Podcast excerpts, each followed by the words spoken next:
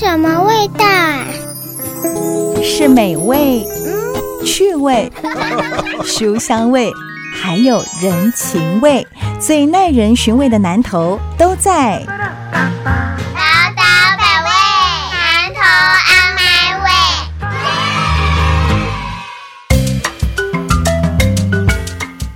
Super 九九点一大千电台，宝岛百味，南投 On My Way，我是念慈。我是蔡培慧，也是给我阿辉哟。西欧阿胡一哦，跟我们呢今天的节目当中访问到了这个青年啊，毕竟我们两个也是青年，来着自己讲。那其实我们在讲到说呢，这几年其实兴起了所谓的青年返乡，或者说呢青年的移居，投入了那一个在地。的一个地方产业哦，振兴的一个呃风气了哈。那其实我觉得有点像是你要讲青年的另类的社会运动，也是因为太多的这个青年返乡。可是说真的，我们回到家乡，未必说我可能在我原本比如都会区的发展不够好，我有可能是希望说带着我一生所学，我回到我的家乡，试图能够从自己最熟悉的地方开始来说说家乡的故事，或者是创造其他不同的可能。那么今天节目当中，我们访问到的这一位呢，就是来自于南投探知影的雨涵蔡雨涵，你好，哦，你好，我是雨涵。放轻松，深呼吸，要记得呼吸哦。然后我们先来跟大家聊一聊，就是因为我知道你跟很多的返乡青年都有接触，那今天特别在节目当中介绍雨涵给大家认识，有什么有趣的地方？哦，有趣的地方可多着真呢。的，因为我第一次认识的那个雨涵可以叫我阿姨哦，因为我是先认识他爸爸。哦哦哦，哦，在我们民间乡拓寮镇，就是探寮探寮村，嗯对对对对对。然后那时候当然是因为我们总是会有一些农路啊，或者是是这个农村再生的一些想法，对啊，所以在跟他爸爸交流。嗯然后我那时候就发现说，为什么这个茶的包装这么漂亮，哦然后这个礼盒这么精致？对，我就问讲，诶、啊，这是向谁给的，嗯哼啊，伊讲，哎，阮查某囝啦，跟伊的朋友啦，伊就安尼讲，嗯诶、我那时候就想说，安尼安尼熟悉一下呀。我记得当天我们就，我就特别请他爸爸，啊，请呃这个雨涵啊，还有他的朋友。对，然后呢，我们还到茶园那边去拍照哦，真的，然后我还就是要推荐。那为什么我特别要推荐这个茶？因为我觉得我们的好茶在南投，嗯。不管是高山茶或者是民间香，我们的这个四季春，对，而且很多人都不知道，全台湾甚至于全世界的手摇饮的基地嗯嗯是在民间乡。嗯嗯，因为大部分人讲说，哎、那个呃，泡沫红茶不是从台中发起的吗？可是它的茶叶的来源是在我们民间乡，甚至于我们现在已经发展出，不管你是要茶、要蔗糖，或者是不其他的这种水果类的茶，我们都会来就是全方位的提供，然后也一直在研发新的。嗯嗯。好，我要讲这个不是不只是要讲宇航而已，我是要讲说，其实我们有很多年轻的创业的机会对。是在农村，嗯因为他需要去建立一个跟消费者的连接，跟都市的连接，把我们的美好的展现出来。对我觉得南投的美好就是你我，这个你跟我就是蔡培慧跟蔡宇涵。为什么我会这么激动的讲？因为我觉得。跟我二十几年前九二一地震回乡的心情不太一样。嗯我觉得我那时候回乡是我想回家，但是迫于无奈我找不到工作。嗯反而是在九二一之后，为了重建，所以我找到这边一个安身立命的基础。可是我觉得现在的年轻人比我更勇敢。嗯现在的年轻人会把他们的所学、所思、所想找到机会来展现。嗯雨涵就是很精彩，所以不管是我刚刚讲的，一开始我认识他的时候是针对茶产业的包装，嗯那后来我知道他们也来引进一些年轻人去体验，到底一片叶子怎么成为一个好喝的茶嗯。的这种农事的体验，对以及最近我很积极的在跟国发会推动这个青年创生富裕基地。你记不记得我们做的第一集节目，就是特别到中心新村嗯。青年创生富裕基地？陈嗯，而且当时我们还是公开招募哦，对，而且在这个公开招募的过程当中，就是广发英雄帖嘛，嗯哈、所以我刚刚讲的第二个，待会要请雨涵来告诉我们 people，就是他怎么成为这个青创基地的对对第一批的队伍，嗯而且这个过程不只是呃个人在这边创业，他未来也有专业的课程啊，未来也有工研院的协助。嗯哼我觉得雨涵就是典型的青年返乡的代表了。嗯哼，所以我们接下来要来挖挖宝了哦，怎么样跟大家这个指导一下，不要让他探假哦。好，没问题。雨涵，我想要先请你跟大家分享一下，因为刚才裴慧提到说你是来自于民间的探疗、化疗。顾名思义，看到那个字面上的解释是在民间乡里面卖炭的一个地方。对，如果这样听的话是没错。所以可以跟我介绍一下炭寮，我还真没听过这个地方哎、其实我们炭寮就是一个表面上再平凡不过，嗯但是却隐藏了无限生命力的一个地方。就是高手在炭寮，对，也可以这么说。高手在民间就是我们探寮以前是种相思树为主，哦，对，嗯。然后那边的居民呢，大部分都以伐木制炭为生，所以故名炭寮。嗯，对，比如说像我是这种完全不知道炭寮身在何方的人啊，你会推荐他从哪里开始认识这个地方？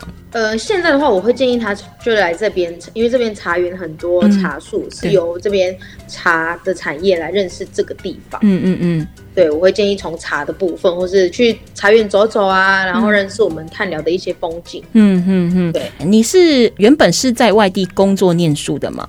对我原本是在台中，嗯嗯嗯，所以大概几年前回到探寮在二零一三一四左右。哦，为何会回来？是妈妈叫你回来？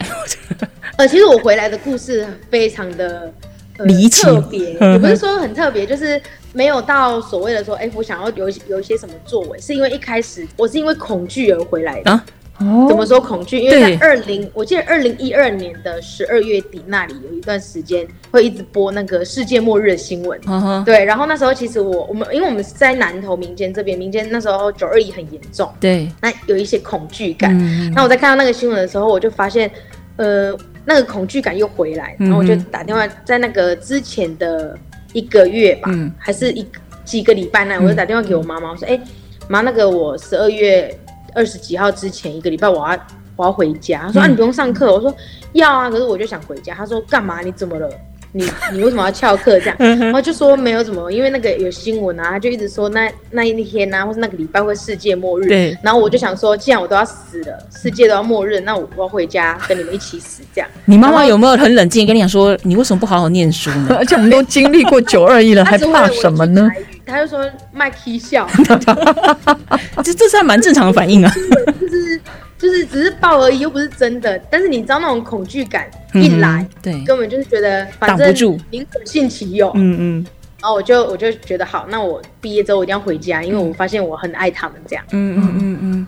那所以你回家了之后，就是你完全是带着一个恐惧的心态回家，但对回了家之后，正常的逻辑来讲，就是爸爸妈妈你看都已经培养你到了大学啊，那你不好好的去找一份工作、啊，你回来这边是要干嘛？种相思树嘛？就是他们会不会有这样的一个质疑，要赶快再把你推出去？有，他们其实一路都在把你推出去他们在前几年还是一路的把我往外推，他们就觉得啊，干嘛回来这边？嗯大学毕业你应该去找一个很好的工作啊，怎么会来这边要做农事呢？嗯这样。所以你怎么样说服他们让你留下来？你用了什么样的证明？或者说，其实你根本也不是为了说真的像要回去创业或要做出一番什么大事而回乡，可是你就已经回乡了，你而且你很想要待在那个地方，你用什么样的方式让自己留在那里？而且你去创立了这个碳之影这样子的一个呃品牌，一开始回去的时候，其实当然很大部分是因为我我爸妈，但是再来就是我们家的那个茶树，嗯，那时候已经开始种茶，茶树就是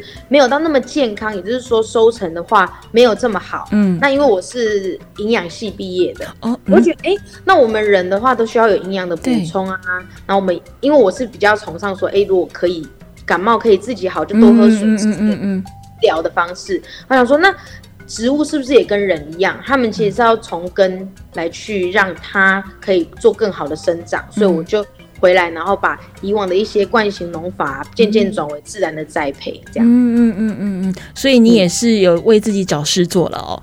对，当然，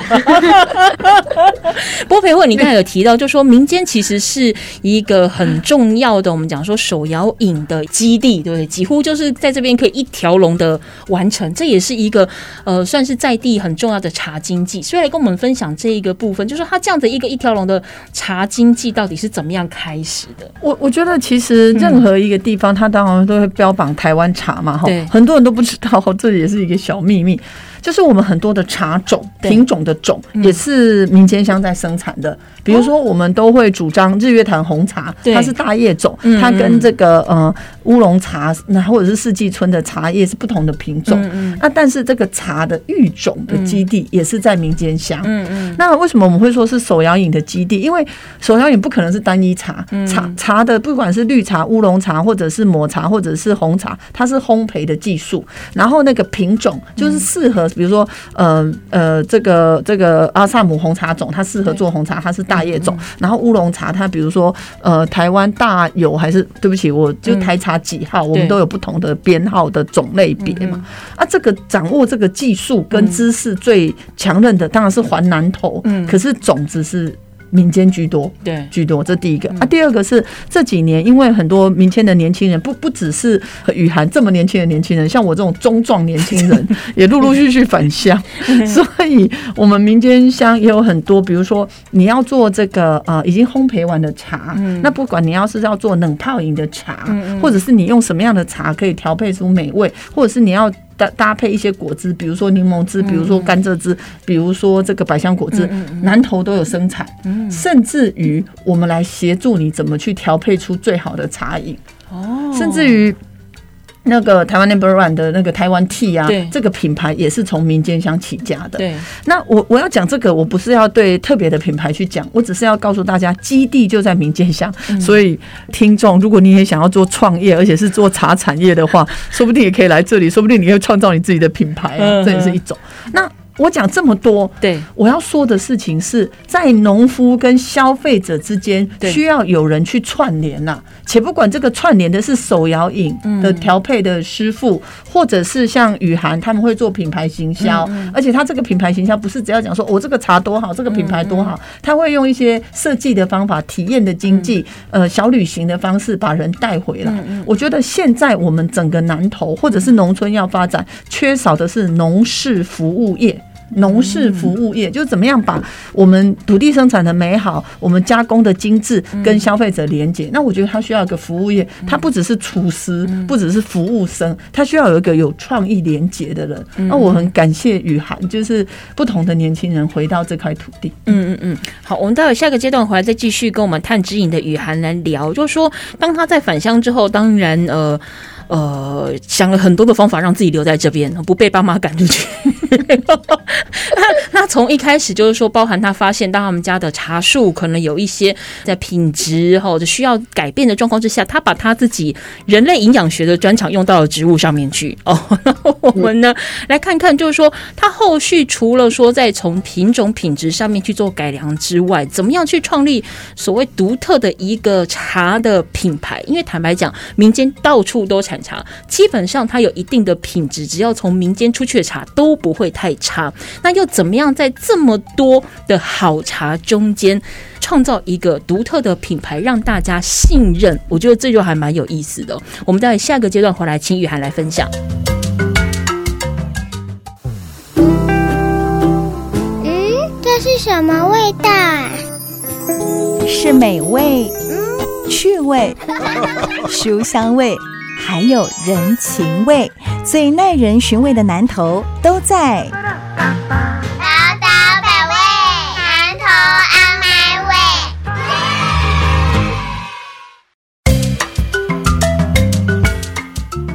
宝岛百味，南投 On My Way，我是念慈我。是蔡培慧，是我们今天呢来到了南投的民间高手在民间，好茶也在民间。我们来到了探寮这个地方，探之引访问到的是蔡雨涵，雨涵哦。那雨涵，我想要先问一下，就说我们刚才提到你在返乡之后，其实。也找到了家里面可能必须要克服的问题哦，所以你用你的所长，可能针对家里面茶树的这个品质，或者说它的耕作的方式，来做了一些调整。回来之后，当然这个是基础，可是你后续又是怎么样一个动机跟判断，来创立了探知饮这样的一个茶品牌，来协助家里去推广茶事业呢？呃，因为其实外面的茶品牌其实真的蛮多的，嗯但是大家的品牌名称可能都用茶去为基础。对那我的品牌比较特别，是我用炭寮村的炭来嗯嗯发响。对，所以我一开始本来就是想要让大家不只认识我们民间的茶叶，也来认识我自己的家乡炭寮村这样。嗯对，所以我才会创立了碳之影这个品牌。嗯嗯嗯，嗯，品牌跟产品不太一样，产品就是你把它销出去就好了。可是你品牌，它可能背负的有它的责任啊、形象啊，跟当然你也希望它可长可久嘛。那所以你有没有给自己规划不同的这个阶段性？你希望探之影它可以做些什么？那你又希望说，既然都取碳碳聊这个碳了，你希望用这个品牌怎么样说家乡的故事？其实一开始呢，我就是想要用不同的方式让大家来认识我的家乡。嗯因为我可能用说的，大家可能会记不得，所以我开始办活动，嗯然后带人走进探寮村，用体验啊，或是交朋友的方式，这样大家就能够更记住这个地方。嗯然后我们探景当然主打的是茶品，对所以我们之后中期跟长期也有不同的加入不同的产品以及不同的服务来增加我们的范围。嗯然后当然我们最想要的还是推广台湾的茶到各地。嗯嗯嗯，那有提到说你设计了活动或者是不同的服务，所谓不同的服务，这个服务是是什么？不同的服务其实就是我们不只有办理体验的活动对，还有很多的，体验什么？体验陪茶吗？或体验呃，我们是体验制茶。哦呃制茶？嗯哼，对制茶，整个制作茶的流程，因为我们算是一条龙的嘛，嗯从种植、栽种，然后到制作、嗯加工，然后设计，对，就是一一条龙的一个做法。嗯嗯，那我们就是把这个可以让民众体验的方式直接拉进来我们的活动。嗯嗯，对，那怎么样去找到这些人进来参与？我的意思是说，民间其实它不是非常偏僻，但也没有非常好找。对道我意思吗？就说你怎么样去把这么多人去吸引他们的兴趣，然后愿意走进去跟你互动，甚至去了解你的家乡，了解茶的故事。一开始的确是有点困难，因为在这个资讯发达的时时代，嗯。然后我们也不知道怎么去宣传自己，毕竟我们也不是宣传的或是推广的嗯。那个很厉害的人，所以我一开始其实就是用社群软体，就 Facebook，、啊嗯。然后 Instagram，嗯，就是就推广了。对，可能是因为我们的活动有比较多独特性，然后大家愿意给我们机会，因为嗯。我们、我们一直在讲的就是。我们已经准备好，然后我们现在欠缺就是一个机会。那很开心的就是台湾其实很多好很好的朋友，然后很好的人都愿意给我们机会，或是帮我们做分享。嗯嗯嗯，因为其实像你刚才提到这个所谓的小旅行，应该是说，呃，你是在后来又创了另外一个专门针对所谓的文化小旅行的一个呃品牌，叫做探甲郎，对不对？嗯，嗯，是没错，嗯。因为探景的部分，我们想要专注的是在茶品的产品推广，，嗯，然后是由我们向外去推广跟宣传。对，然而探假人的部分，我们的运作方式是把人拉进来探聊，拉进来民间，嗯嗯，跟我们还有茶可以更接近。嗯嗯嗯，对。可是像类似这样的一个我们讲说文化小旅行啊，坦白说，很多地方都在做，那也很多的社群或呃社群或社区的团体也都在做这件事情。那你要做这件事情，它其实流程的设计跟包含它中间的解说就很重要喽。因为旅行是这样，就是我们抱着轻松愉快的心情而来。那轻松愉快，当然我对很多事情的接受度就会高。可是也有一种可能，就是我对你讲什么，就是右耳进左耳出，就会比较变成流于走马看花的形式。那你从这个碳之影一直延伸到了碳甲郎，和在这样的一个文化小旅行的品牌，你怎么样去让这些人对你？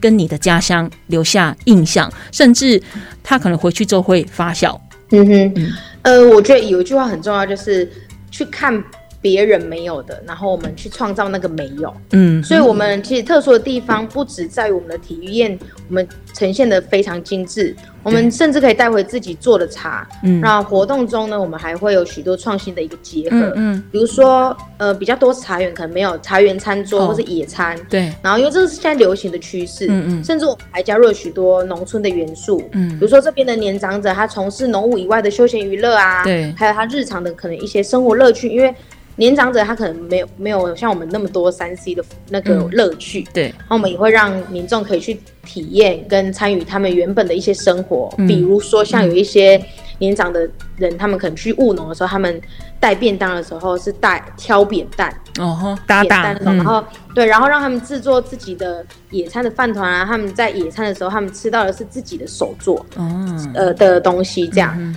啊，因为我们的旅行的，因为我们自己旅行的时候是想要旅行它够特别，对。然后再来就是能够有深度，嗯。可是因为知识这种东西本来就比较困难，对于一般我们没有了解这个产业或是这些比较深的知识的人来说比较困难，所以我们希望知识是显而易懂，并且可以跟生活真的去做连接。嗯嗯这样就算他们离开了这个地方，离开探，离开农村，他还是会想到他们在这里体验的种种。嗯嗯，哎、裴辉，我在想哦，其实南投的观光资源是非常非常的多，这是不用怀疑的哦。可是像当然现在，比如说我们用。假设这些观光资源都以所谓的官方来做推动的话，我觉得可能会掉进一个有点像是教科书的那种境界，就是说，哎，我告诉你，哎呀，这个地方有什么，民间有什么，好，日月潭有什么，好，它就变成说，我好像照本宣科，我大家都可以背得出来，你会讲什么，好，所以说。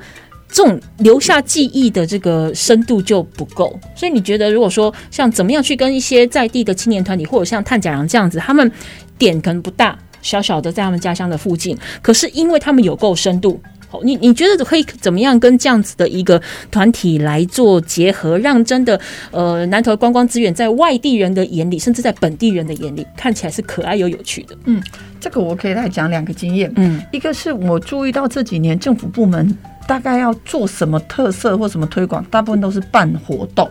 嗯。哦，且不管他是做农夫市集的活动也好，且不管他是做比赛也好，嗯。我觉得这个很重要。对。可是这个只是让人家觉得说，哎、很有趣哦，大概就是这个感受而已。嗯我觉得最重要的是要让他融入他的生活经验，对不管是他咋把他做的茶带回去，嗯甚至于他要知道一片叶子怎么做成一个茶。嗯那很多人会，我讲到这里可能会说，哎、这个常常有啊，我不管是到红茶或者是到哪里，总是呃有一个手作坊嘛，哈对。可是你有没有注意到，手作坊半个小时、一个小时跟一个四个小时是不一样的内容？嗯，当然，我觉得过去大概特别是观光工厂，它可能都是要让小孩子放电，所以都是简单拼贴，比如说木材或什么，然后就完成了，或者是做茶只是揉一揉哦，他后来就帮你烘焙啊或怎么样。可是我之前自己在暨大教书的时候，因为毕竟是这个在教农业的嘛哈，我讲那个茶产业跟地方经济，嗯嗯。那我那时候就注意到说，如果让这些孩子们只知道茶其实是在呃十九世纪就是台湾的主要出口，嗯然后整个台湾茶的那个精致化，巴拉巴拉巴拉巴拉巴拉，可是这个对台小小朋友来讲就是听课而已，嗯。所以我那时候就。特意的让孩子们除了听我讲的茶产业的分析、国际的视野之外，我会找茶的老师来告诉他们怎么做茶。可是不是只有听课，是直接带他们去洞顶工作站做茶。光是坐在地上揉茶，要一个半小时到两个小时。刚开始，而且六点多开始，因为你茶我们前一天帮你采，那因为没办法，你总是要那个稍微的那个呃，我们呃。那个我们那个叫什么？就是让它干一点，在在干燥，干燥的前面，就是把茶采下来放一个晚上，让它那那个我们叫什么？那个我们会叫尾雕，对对，尾雕尾雕，因为我一直在讲不是干草，叫尾雕。那因为你前一天我们就是帮他查采好尾雕，然后第二天呢，就像让孩子们就是揉一个半小时到两个小时，对而且要告诉他整个程序，嗯然后接着教他们怎么烘焙。当然那个有专业技师帮忙烘焙，下午教他们品茶。对我告诉你，只要上过我课的同学，他对于茶的感受不一样，因为那是他生命的精华。嗯甚至于我们下午在品茶的时候，对，因为茶的味道是很浓郁的，嗯嗯所以我们一开始都会叫所有的孩子们，他一定要把手都清得很干净。嗯可是我们曾经有一次上课，就是他不小心可能有被蚊子叮到，嗯他就抹了绿油精，他也去洗手了，可是他的手可能还残留着绿油精。对所以我们下午在品茶的时候，我们当然也喝到绿油精的味道吗？不，是品茶老师，因为他们的品茶老师的那个嗅觉的敏锐度是很高的。他说这个茶不及格，因为有绿油精。你很难想象哦，他洗过手喽，他去揉捻哦，烘焙过喽，那个味道还辗准，品茶师鉴别的出来。好，我讲这个过程，并不是要去讲我的上课内容，我只是要讲说，雨涵他们就是在做这样的事情。生活小旅行，并不是只是要让你做呃一一个已经预备好的茶让你带回家，而是你从无到有，然后了解整个制茶的过程。那为什么我会要来讲这个？我觉得现在政府的呃形态不要只是办活动，嗯，它应该要去融入这种体验，对，而且这个体验要是真实的体验，不是做做样子。那我觉得我们现在未来，呃，只要有机会担担上南投县长，我一定会融入这样子的。可能性，那找不同的年轻人共同来呃发展，因为我我必须要讲，我想象的是上课的模式，可是年轻人会知道现在的年轻人喜欢的这个呃冲击是什么，或是他们想要体验是什么，所以我常常讲说，未来南投它发展的是农业的体验经济以及运动体验，嗯，就是孩子们来到日月潭不会只是坐船而已，他们喜欢坐立立式滑桨，嗯，那。这件事情不只是像雨涵，我觉得有越来越多的年轻人，因为我常常讲，在都市生活很好，可是经过疫情之后，大家也都知道，不见得一定要在都市才能发展你的创意了。嗯嗯嗯。那雨涵，我想要问你，就说当你从回到家乡，然后开始创立探之影，一路到了这个探甲郎哦，就是跟你的朋友，那你们有一个工作室来推动这样的一个事情。那你觉得到目前为止最大的挑战是什么？最大的挑战其实是在于你在你要怎么。去分享你这些经验，嗯，因为其实我们很多人都会被教科书式的去宣导，对，被给予，嗯，可是他们不会去想要知道事情是怎么发生，或是想要去有自己有呃努力的去得知，嗯，资讯的一个冲动，嗯嗯，所以比如说，嗯，很多人他不敢问问题。对，比如说，不管是小朋友或是大人来说，他们都不敢问问题，包括我们的整个体验，整个从头到尾的一些流程啊，茶文化什么，他们都不会问问题。这是我觉得比较大的挑战，因为我们会想要有很多的回馈，嗯，回对回馈跟互动，因为这样子我才才可以知道你得到了什么，然后我给了你什么。就跟我们平常在上课是一样，我们当学生的时候也都不太爱问问题。对对对对对。所以你觉得就是在互动这件事情上面，可能会碰到了一个。瓶颈对，所以我就会一开始就从他们一开始进来，我就会一直一直鼓励他们问题，不论他们的问题是好或坏，或是甚至可能也不关茶叶，可能是关于这边的农产品，什么凤梨、火龙果浆什么的，我都会尽可能的去回答。嗯，因为如果自己可能不理解或是没有那么清楚，我会记下来，然后到。找到答案再跟他们讲。嗯嗯，老师你有意见吗？有有有有有，那个老师蔡教授上身。因为我 我之前在带的时候，我也做乡村工作嘛，所以我就做这个工作坊。嗯，那我发觉其实不管是谁，他是有想法、是有见解的，只是他过去受限于教育，然后自视化，大家就觉得说啊，万们栽了，万们嘎门这样。嗯，所以我后来会用一种鼓励的方式。我有两个小经验可以跟雨涵交交流。一个是啊，比如说假设这个是预先的，我会叫他带一个，比如。说他觉得跟茶最有关系，或者是他生命经验最有象征性的带来，然后去讲那个故事。我觉得这样子会去讲，他会跟这个连接，或者是不要做这个准备，没有办法。我们就是可能拿一片叶子给他，或者是一一个一个一个漂亮的那个呃这个明明信片给他好了，就是让他写下今天最有感受的一句话，这样就好了。因为这句话可能是疑惑，可能是赞美，可能是呃冲击，都有可能。那透过这个一句话，你在。在跟拿这个来讲，在互动，就是说，比如说我举例，哎，雨涵，你讲最大的一句话就是原来农村呃这么的可爱。举例了，我纯粹举例哈，那我们就可以让他再去再去询问说，哎，这句话到底有什么意思，或者是你的想法怎么样？我我的意思是说哈。如果我们光用提问，他不回答问题的话，我们要想一些方法来让他引导式的对对对对对骗他讲话。对 对对。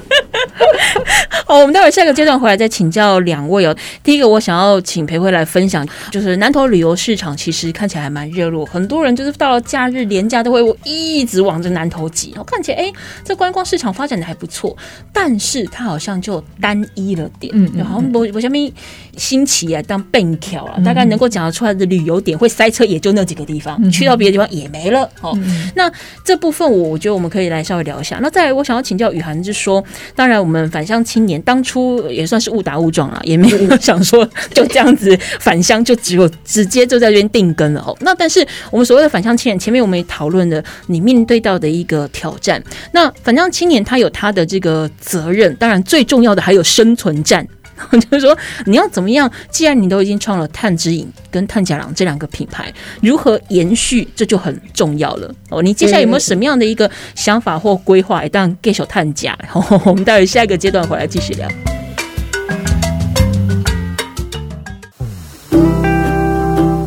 嗯，这是什么味道啊？是美味，嗯，趣味，书香味，还有人情味，最耐人寻味的南头都在。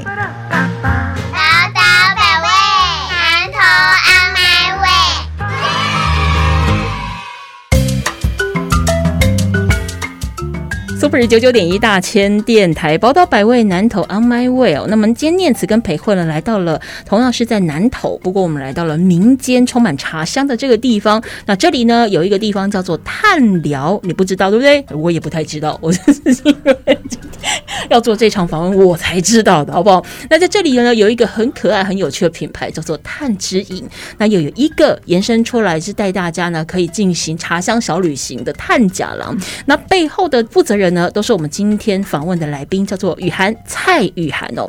那接下来这个段落，我想先先跟裴慧来聊这件事情，就是说南投的旅游市场，我刚才提到，看起来就是叉叉叉哦，每逢假日，不管是平常的假日还是连假日，好多人都会挤到南投，好山好水好风光哦。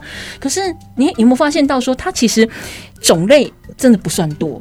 哦，它没有办法，就是有其他利用南投的山势地形去变化出更多样化的旅游选择吗？比如说，我有没有可能去水里溪泛舟？啊，那现在当然现在日月潭有那个 SUP 可以可以玩嘛，那就 OK 哦。那另外还就是说，山势山形多的状况之下，像泰国，呃，就发展出了这个所谓的丛林冒险。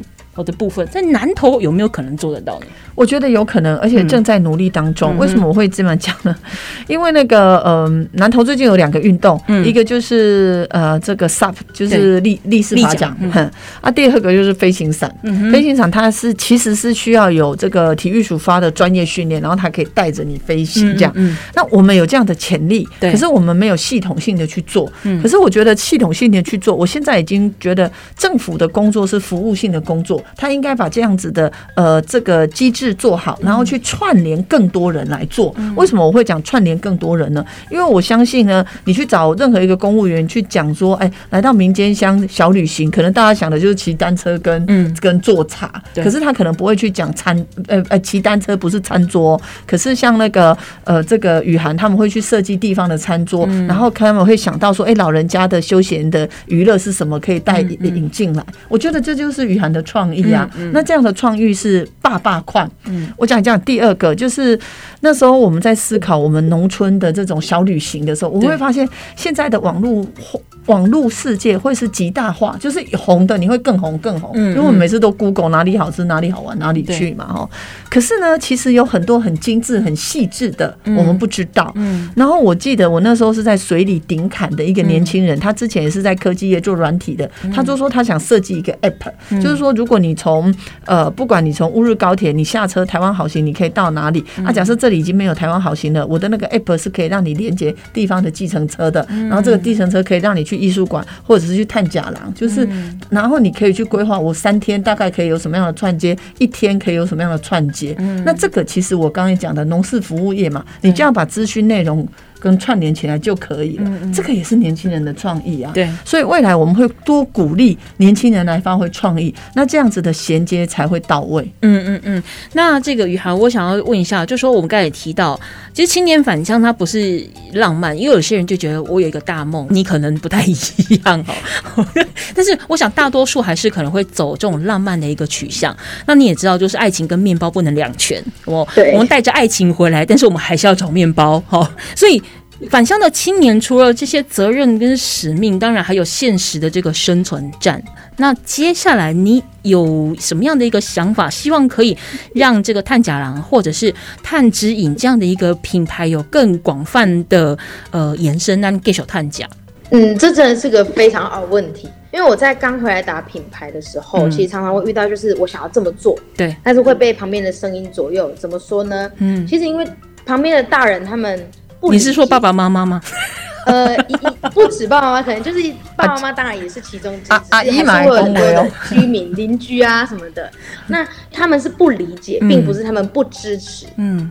就是他们不理解的事物，他们就会不确定，不确定他们就会害怕，嗯，所以害怕就会呃想要让你放弃啊，或是哎呀不要那么辛苦。对。所以这时候就会可能会有很多青年是放弃，因为嗯。失败是更可怕的。对，但是我在途中其实也失败了许多次，因、嗯。但是我不会讲，嗯。因为我讲了，他们可能就是就真的叫你啊放弃了。有些安呢，对啊，就是我就跟早跟你说过了，对。嗯就比如说我的设计包装可能没有那么理想，市场没有办法接纳，嗯。就可能哎设计的太小或是太大。对，那或是我刚回来帮忙种茶的时候啊，就是其实那时候自然栽培会被笑，对说啊这个又没有产量，嗯，但是好险我还是有个很好的父母，他们虽然那时候他们也没有那么支持啊，但至少他们不会很强力的去阻挡我。嗯嗯。所以我其实在这边很想要跟一些现在返乡的青年，或是想要，嗯。甚至是准备返乡的青年说，无论你的父母或是旁边的家人的方式再怎么跟不上潮流，嗯。也不要轻易的去否定他们现在目前的模式。例如，你不接受他们的意见啊，或是觉得他们的建议根本就不可能啊，嗯或是不懂现在外面的世界的趋势，或是哎呦外面的年轻人要什么你又不懂。对，因为你这样子，他们会其实也会受伤。嗯讲就讲比较难听一点，就是他就算再怎么没有赶上潮流，他还是养我们这么大了。嗯嗯 所以我觉得你可以用引导或是尝试的方式去改变，但是不要用革命，因为革命其实很多时候会两败俱伤。对。就过来人的小经验，你也花了蛮多的时间去印证你的方式是对的，然后用这样的方式去说服你周围的父母亲或叔伯阿姨、婶婶之类的。对，因为一开始的方式，他们可能会，可能还是会有一点吐槽。可是当你成功的时候，他们这些人会反过来的去帮你宣传，然后告诉你这样才是对的。嗯但是不管怎么样，你都是去认可他们，因为他们还是有他们存在的价值，不管是任何人，就是大人或小孩。只是我当初就是保留了我的话语权，因为我想要这么做，所以我去尝试。嗯，然后我会尽可能的告诉他说，我不会让自己受伤。嗯这样。你举个例子好不好？符合你刚才提到，就是说你很想要去创新跟改变，但是呃，周围的长辈可能觉得呃呈现比较保守，或者说比较保护你的心态。一开始我就是想要学那种北部，他们可能就小包装，因为都是小家庭小包装的茶、茶叶的包装。嗯那我可能就是设计了一款，然后就会有居民说啊，这个没有人要买啦，这个沙锤的饮料啊，然后他说那边没有贵 哦，这波浪被背啦，然后我就觉得很受伤，因为我觉得这是一种趋势，嗯，阿姨，然后我会这么严格吗？阿姨，我阿阿姨不敢。然后我就笑笑的说：“好啦，可是我又不是要卖你。”然后我就笑笑带过，就是我也没有去跟他做对抗，只是我用我的方式告诉说：“哎，我就是想要跑看看。嗯那他们其实某种程度，你不要跟他争执，他们会变相的去支持你。嗯嗯嗯，来软的就对了，是吗？对，软的就对了，就是你腰杆子要够软，要错要能 Q。丢丢创业的第一个法则不是有钱，是能 Q。对对对对，你要会做人。那请问一下阿姨，不是那个阿姨，裴慧啊，裴慧阿姨你有你你有没有什么要补充？我觉得这个很对啊，因为我认为啊，他们不是不支持你，他们的担忧大于支持，因为他们的想象是他自己理解的市场嘛，啊，跟你看到的市场是两回事。可是他用他的理解来跟你讲而且，你来讲，嘿，不是的，你不知即摆少年的拢嘛要食足侪款茶米的红茶嘛，要啉绿哎茶嘛，要啉。你对 对，我知道啊，因为我小时候也是有跟家里吵吵过架，哦，没有啦。可是我的意思是说，我很感谢雨涵讲一个重点，就是说。